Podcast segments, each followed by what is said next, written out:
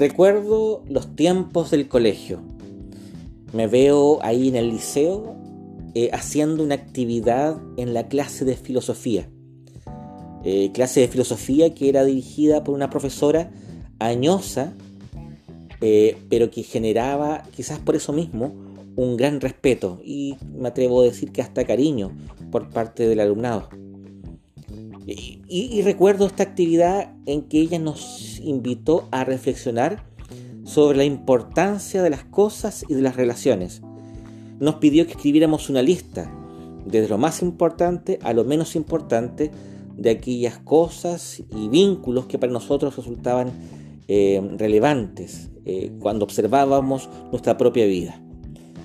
Y cada uno escribió esta lista. Eh, la mayoría de los casos, recuerdo, ponían en primer lugar a la familia.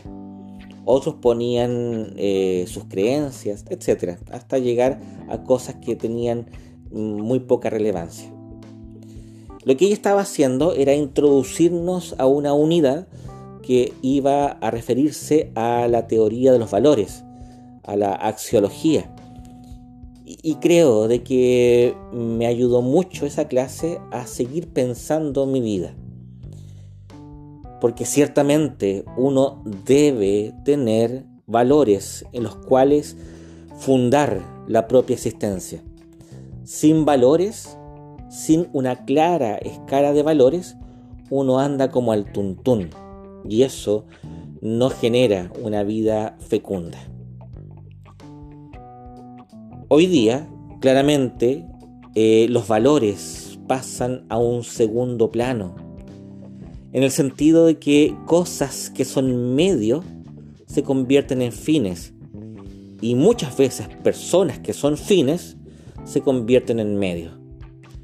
Ejemplo, los bienes materiales son buenos, por supuesto, nos permiten reproducir la existencia material, son necesarios, sin lugar a dudas.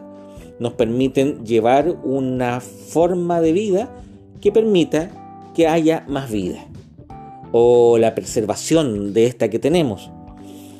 Eh, los medios materiales, el dinero, es eh, correcto en cuanto a, que nos permite eh, conseguir ciertas cosas en el sistema como hoy día está configurado es importante, pero no es esencial, no es central.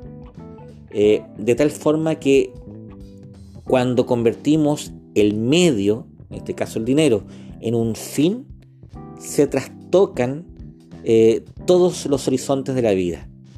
Un medio es un medio, no es un fin. En otro caso, cuando las personas que son fines son convertidas en medios, estamos ya de frentón cayendo en una decadencia eh, que raya muchas veces en el abuso. Eh, hay personas que viven sus relaciones con los otros como si los otros fuesen engranajes de una maquinaria o sencillamente piezas en un tablero de ajedrez. El otro es vuelto cosa, es reducido a el beneficio que puede entregarme. Ya no vivo yo para él, sino que él existe de forma despersonalizada para mí. Y algo de esto podemos encontrar cuando vemos el caso de Judas Iscariote.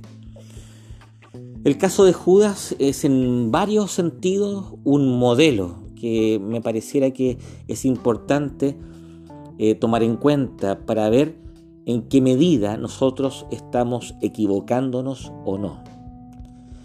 Les quiero compartir un texto que aparece en el Evangelio de Marcos. Dice lo siguiente. Judas Iscariote, uno de los doce, se dirigió a los sumos sacerdotes para entregárselo, hablando de Jesús. Al oírlo se alegraron y prometieron darle dinero. Y él se puso a buscar una oportunidad para entregarlo. Judas podría convertirse claramente en el paradigma de la inversión de los valores. es el buen modelo para ver cómo lo importante, algo que es útil, se convierte en esencial y de alguna forma lo que dirige eh, los sentimientos del corazón y las motivaciones de la vida.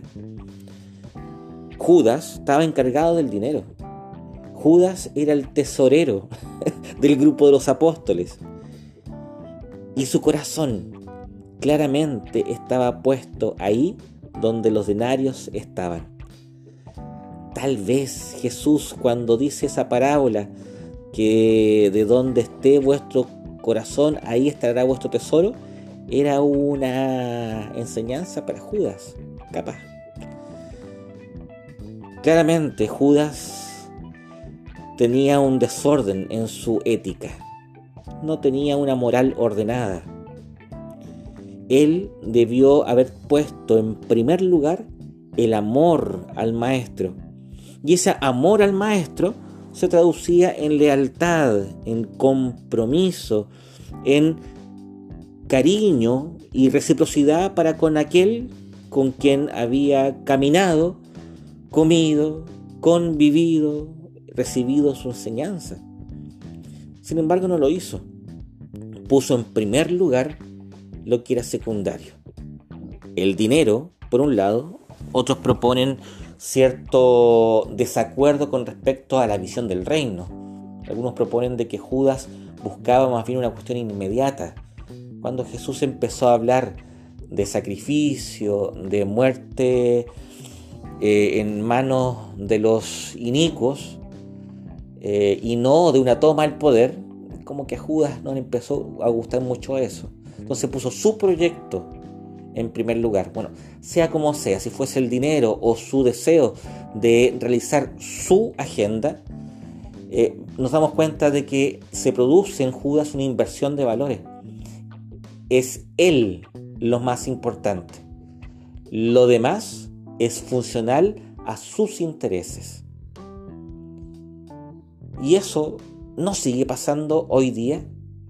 Me pregunto si nosotros en la iglesia en general no hemos equivocado el rumbo, uno ve algunas iglesias que son como empresas, que buscan la productividad, que buscan la ascendencia sobre la cultura o sobre eh, la economía o la política, queriendo ser voz cantante, de una cierta ostentación del poder eso se hace por nostalgia de los días pasados, en donde el rey tenía como consejero a la corte sacerdotal, o se hace por mera ambición.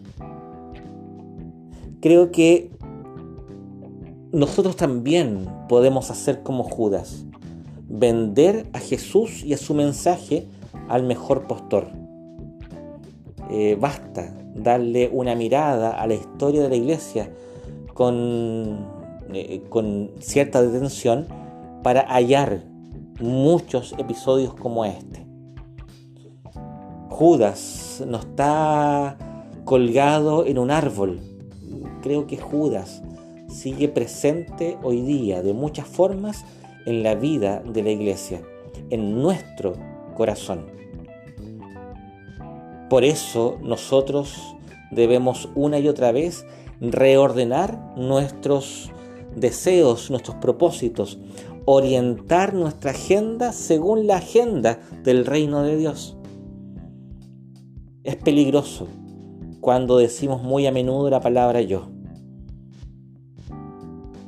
Debiéramos decir más a menudo la palabra tú y un tú específico relacionado con el reino de Dios, con su proyecto, no con los nuestros.